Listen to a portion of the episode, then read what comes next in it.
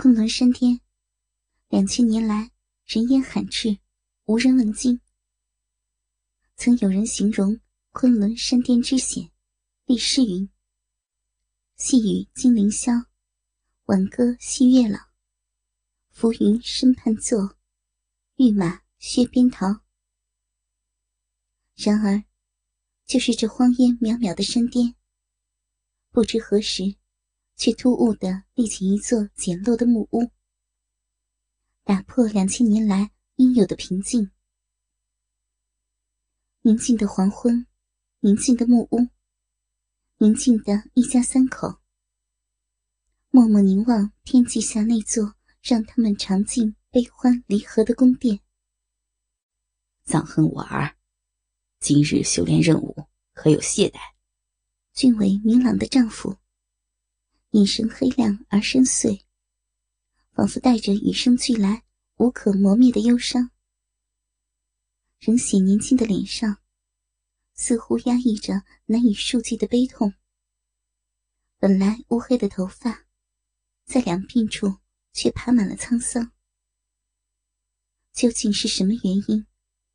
让这位顶多不过三十岁的青壮男子，神情却如此的苍老。一旁的妻子，一如既往的温婉优雅，清秀无匹的绝美容颜，带着飘然出尘的味道。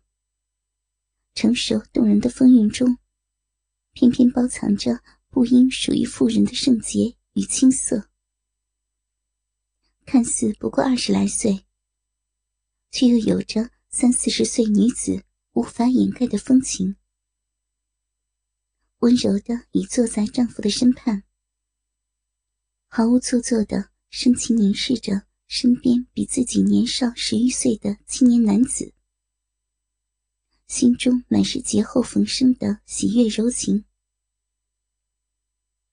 在他们的身前，一位十岁左右。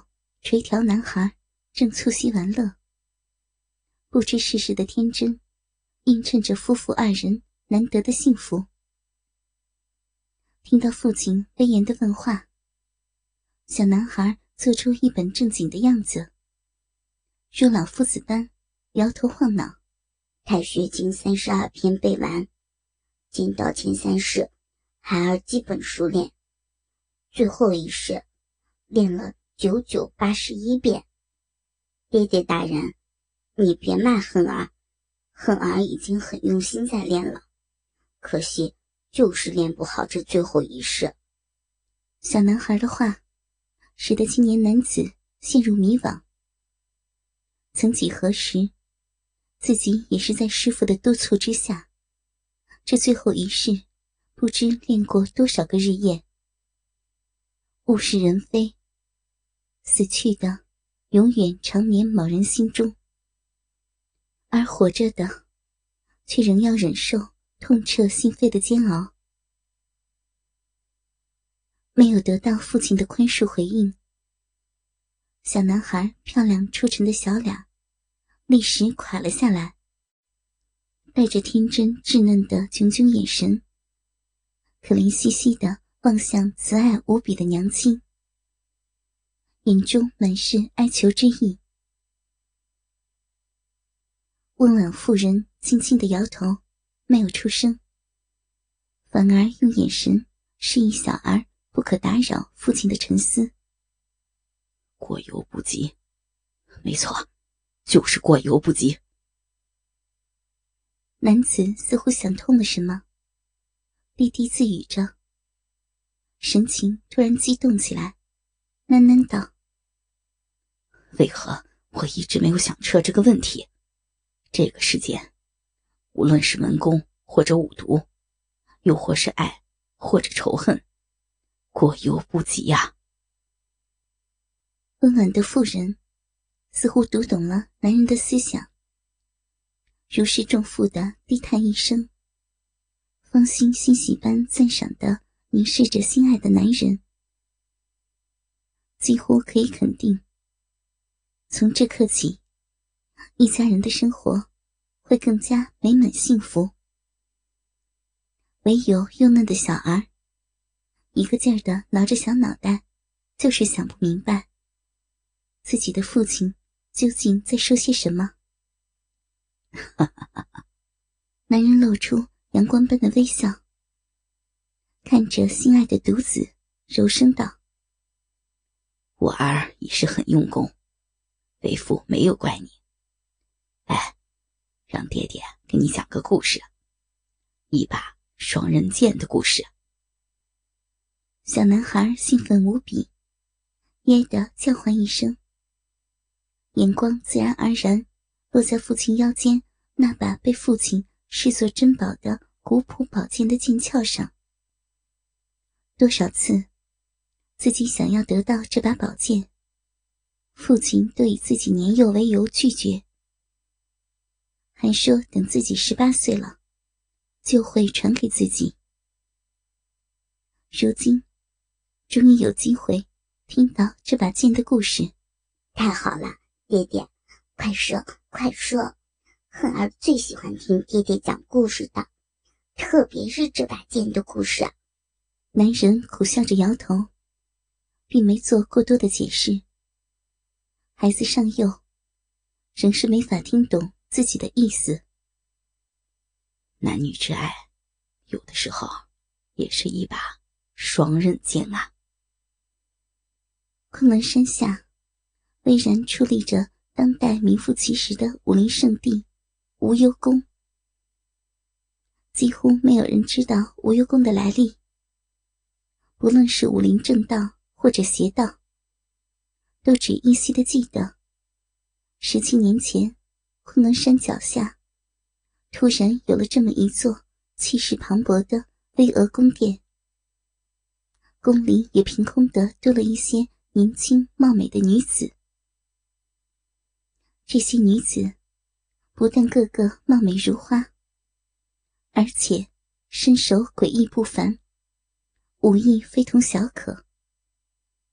她们行事或正或邪，全凭个人喜好，不理江湖规矩。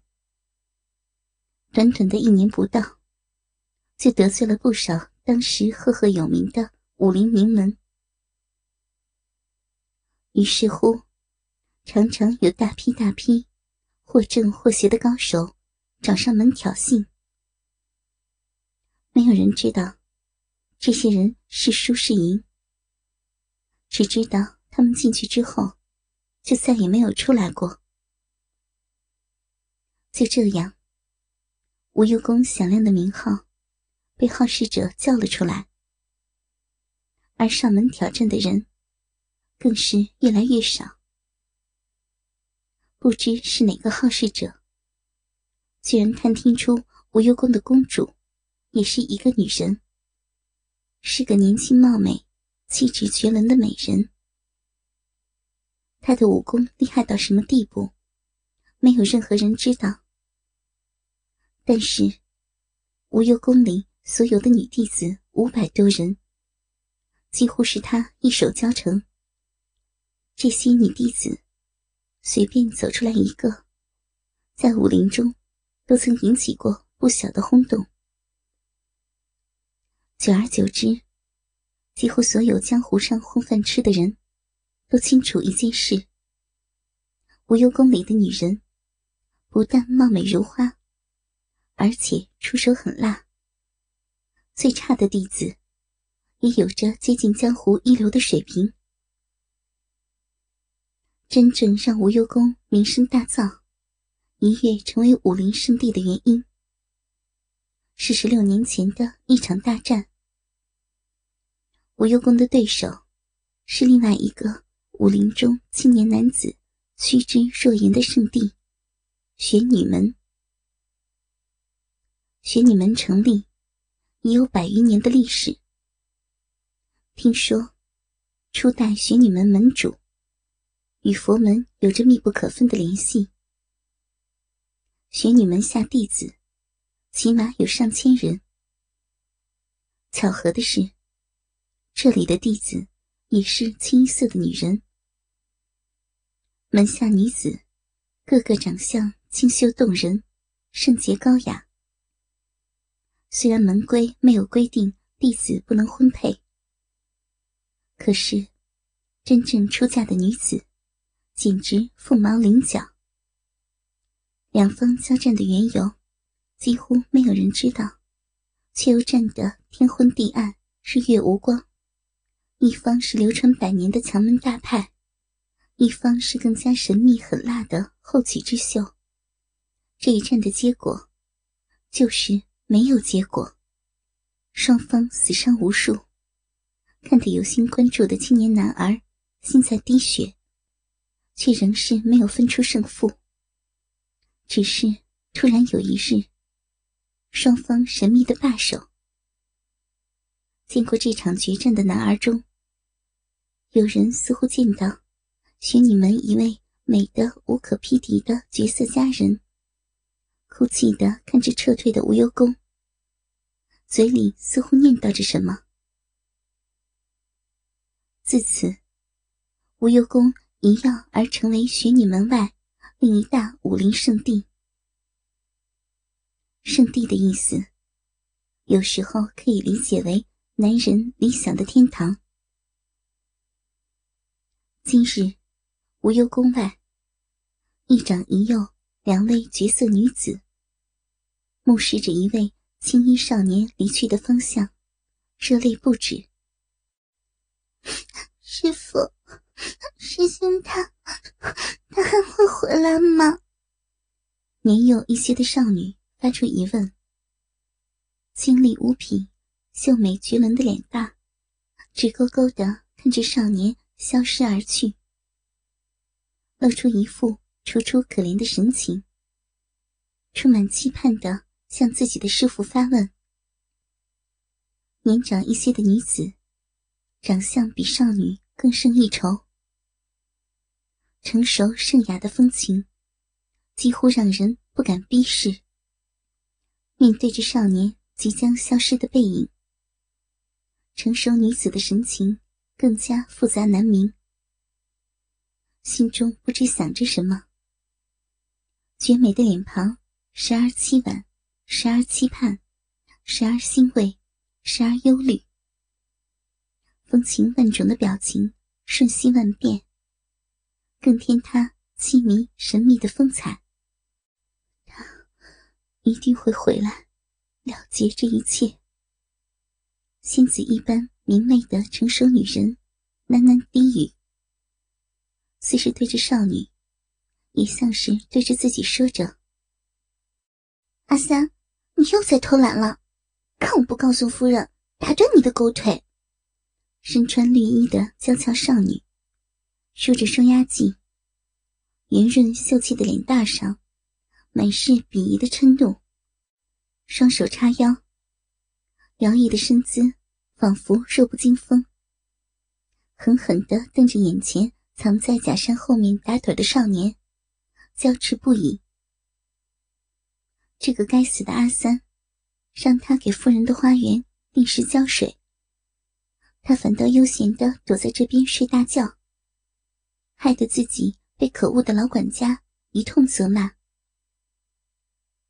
越想越有气的少女，忍不住伸手狠拽住少年的耳朵，将一副很不情愿被打搅样子的少年拽起，心中无比愤怨不平。自己不知道哪根弦出了错。在选家丁的那天，居然相中了眼前的家伙。原以为他眉清目秀、沉默少阳，该是个勤快又爱做实事的人。谁知道，因为这家伙，自己被管家不知道骂了多少次。要是让夫人知道了，自己哪还有好日子过呀？原本性情温柔的少女，见了少年就来气，当真有点恨铁不成钢的味道。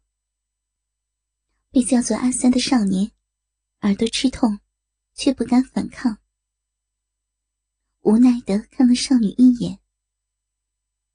眼前的少女长相甜美，可口诱人，相当能吸引情窦初开的少年。若是没有那副。盛气凌人的表情，不失为一个好女孩。可惜，他是那个女人的人。只要是与那个女人有关的人，通通都该死。这个山庄里所有的人，都是那个女人的财产，没有一个是好东西。极端的少年，极力掩藏住厌恶的表情，低眉顺眼的说：“ 对不起啊，对不起啊，小文姐姐，我我昨天晚上没有睡好，刚刚也浇过了花，才忍不住。”呸！你有什么资格叫人家的名字？少女冷笑一声，放下拽着少年耳朵的小手，内心愤愤不平。这该死的阿三，长着一副能迷死人的英俊样也就算了，居然连说话的声音也这般的有诱惑力。呸呸呸！人家才不稀罕呢！妒忌之火蒙蔽了理智。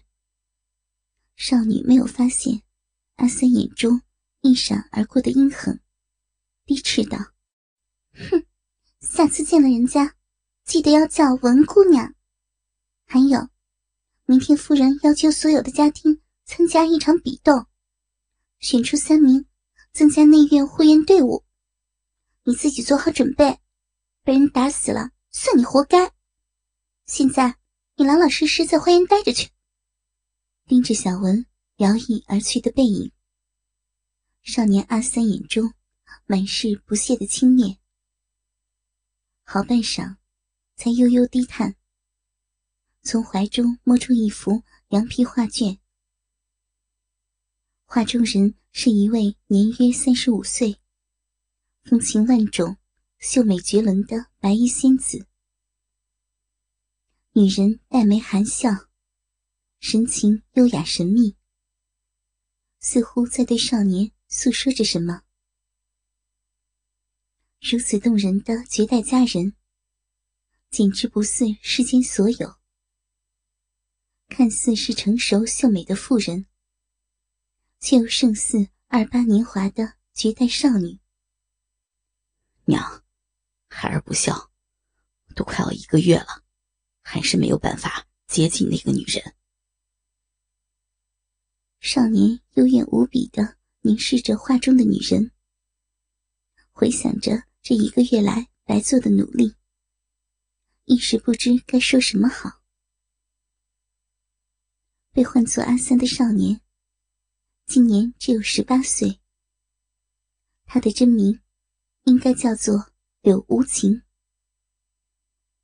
为了完成娘亲的心愿，对付那个可怕的女人，他选择了隐姓埋名。在一个月前，假扮成一个无人管教的孤儿乞丐，在隐月山庄招收家仆的时候，混进报名的人群，有幸的被山庄的主人手下的丫头小文相中，招收进来。所需做的，就是日复一日的浇灌这片繁盛的花圃。少年的心中，充满着无比强烈的仇恨。少年的娘亲，曾经也是受人尊敬、高山仰止的窈窕圣女，与当时武林中一位极负盛名的青年俊杰相识，慢慢的。共浴爱河，天下无不羡艳妒忌。可恨的是，就是这个山庄的主人，一个与娘亲同样美丽无匹的女人，横插一脚，污蔑诽谤，无所不用其极，生生的破坏掉娘亲与青年的感情。那个女人，终于成功的使得青年。逐渐厌恶、疏远自己的娘亲，最后对娘亲视若陌路。娘亲只能眼睁睁的看着那女人投入青年的怀抱。